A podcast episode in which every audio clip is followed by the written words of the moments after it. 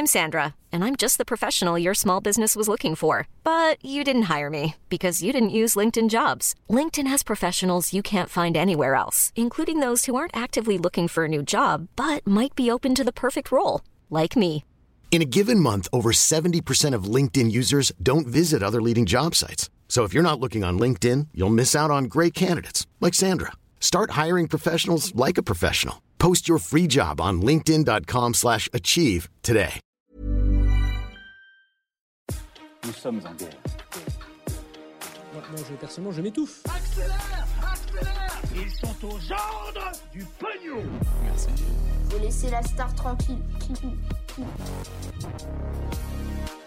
Salut, c'est Hugo, j'espère que vous allez bien. Gros programme, comme chaque jour, on est parti pour un nouveau résumé de l'actualité en moins de 10 minutes. Alors on commence donc avec un premier sujet, on va parler rapidement des élections régionales et départementales qui commencent ce dimanche avec le premier tour. Le second tour après ce sera le 27 juin et ce sont les dernières élections en l'occurrence avant l'élection présidentielle. Alors les élections régionales et départementales servent à élire les conseillers départementaux et régionaux et donc aussi les présidents de régions et de départements. C'est une élection qui se tient euh, tous les 6 ans et c'est donc une élection qui est importante. C'est une élection qui est importante puisque les régions et les départements gèrent quand même beaucoup de choses. C'est euh, par exemple la région qui va gérer euh, les lycées et les transports en commun, alors que les départements par exemple vont gérer aussi les collèges ou encore les routes. Bon, ça c'est pour le fonctionnement très général du scrutin. Il y a donc un premier tour, puis les listes arrivent en tête qui vont au second tour, etc.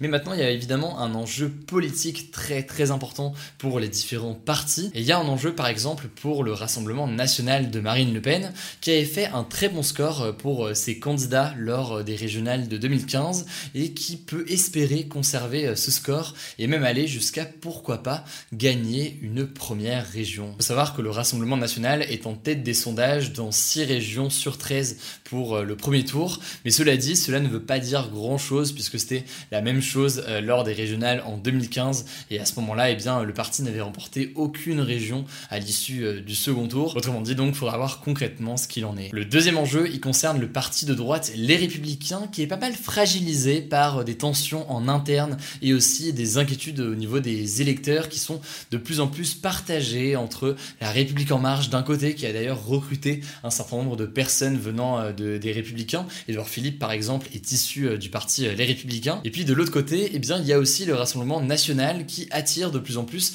d'électeurs, mais aussi de personnalités euh, politiques qui viennent du parti euh, Les Républicains. Donc c'est un véritable enjeu pour euh, ce parti de droite, Les Républicains. Le troisième enjeu, ça concerne la gauche qui a globalement perdu pas mal de régions en 2015 et qui est donc fragilisée. Alors il y a un objectif notamment pour le parti socialiste, c'est de conserver ces cinq régions qui ont été gagnées en 2015, mais également de lutter contre la concurrence, y compris à gauche, concurrence eh bien, des écologistes qui sont souvent classés à gauche avec le parti Europe Écologie Les Verts ou encore évidemment la France Insoumise. Ce sera donc pas évident pour euh, le parti socialiste. Enfin, le dernier enjeu important qu'il faudra surveiller pour un parti, c'est notamment pour la République en marche. C'est intéressant là parce que c'est un parti qui n'était pas présent lors des dernières euh, élections régionales en 2015 puisque le mouvement a été monté euh, en 2016 par Emmanuel Macron. Donc c'est un mouvement qui n'est pas totalement implanté dans les régions et les départements et qui va devoir se battre pour peser entre le Rassemblement national et les autres partis de gauche et de droite qui sont euh, déjà mieux installés. En tout cas, au-delà de tous ces partis, s'il y a un enjeu qu'il faudra aussi euh, surveiller, c'est la question de l'abstention. On prévoit une très forte abstention ce dimanche pour le premier tour. D'après les prévisions, moins de 40% des électeurs compte aller voter euh, ce dimanche. Et pourtant, donc, je viens de le dire, c'est une élection qui est importante. On verra donc ce qu'il en est euh, sur les résultats de cette élection, sur le taux de participation, etc. Au-delà de ça, euh, juste une petite info, mais vous ne pouvez pas voter ce jour-là puisque vous n'êtes pas disponible pour une raison ou une autre. Vous pouvez faire une procuration. Et donc, si vous voulez faire une procuration pour que quelqu'un de confiance dans votre entourage vote à votre place, eh bien, je vous mets tous les détails pour faire ça directement dans la description. Allez, on continue avec le sujet à la une aujourd'hui. On va parler de la crise importante qui est en train de traverser la Corée du Nord. En fait, hier, pour la première fois, le leader de la Corée du Nord, Kim Jong-un, a reconnu que son pays faisait face, je cite, à une situation alimentaire tendue.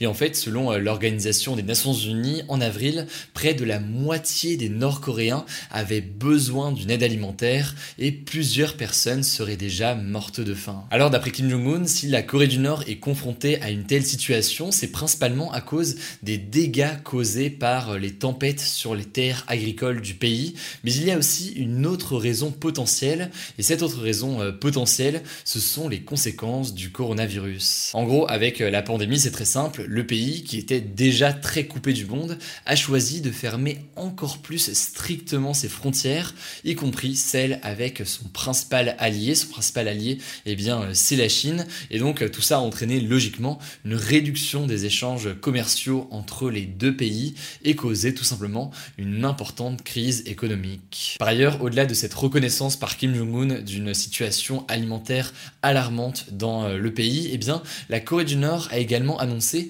la création d'un poste de premier secrétaire du comité central du parti. Alors dit comme ça, j'en suis conscient, ça paraît très très flou, mais en gros, ce serait un numéro 2 du gouvernement. Et en fait, d'après plusieurs spécialistes de la région, avec cette décision, eh bien, la Corée du Nord souhaite eh bien, répondre le mieux possible à cette crise en confiant la responsabilité à plusieurs personnes au lieu d'une seule personne actuellement qui dirige le pays, à savoir Kim Jong-un. Bref, vous l'avez compris, le pays est donc en crise, il pourrait tenter de s'ouvrir un peu davantage au reste du monde dans les prochains mois.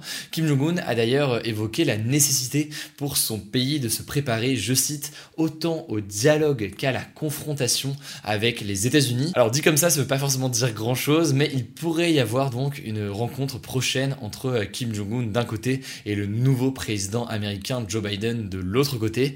Affaire à suivre donc évidemment dans les prochains mois. Allez, c'est donc l'heure des actus en bref, rapidement, et on commence avec cette première actualité. C'est une loi qui était attendue depuis longtemps par les pro-armes à feu aux États-Unis. Un État aux États-Unis, le Texas, vient d'autoriser toutes les personnes de plus de 21 ans à porter une arme à feu en public, et ce sans avoir à posséder un permis de port d'armes. En fait, la seule condition majeure, c'est de ne jamais avoir été condamné pour un crime. À noter que le Texas n'est pas le premier État américain a autorisé le port d'armes sans permis. C'est notamment le cas de l'État de l'Utah depuis euh, le mois de mai.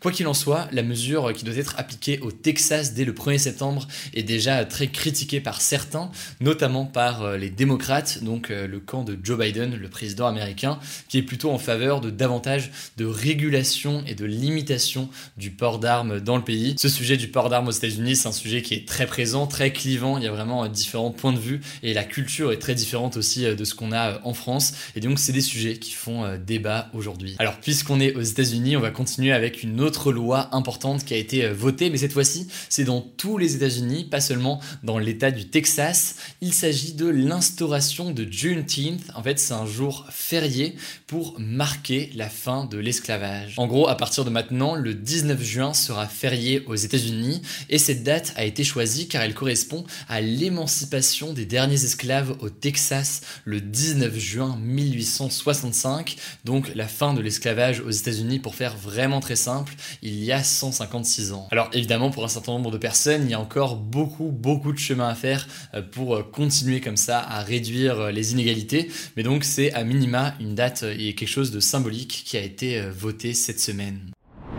Voilà, c'est la fin de ce résumé de l'actualité du jour. Évidemment, pensez à vous abonner pour ne pas rater le suivant, quelle que soit d'ailleurs l'application que vous utilisez pour m'écouter. Rendez-vous aussi sur YouTube et sur Instagram pour d'autres contenus d'actualité exclusifs. Écoutez, je crois que j'ai tout dit. Prenez soin de vous et on se dit à très vite.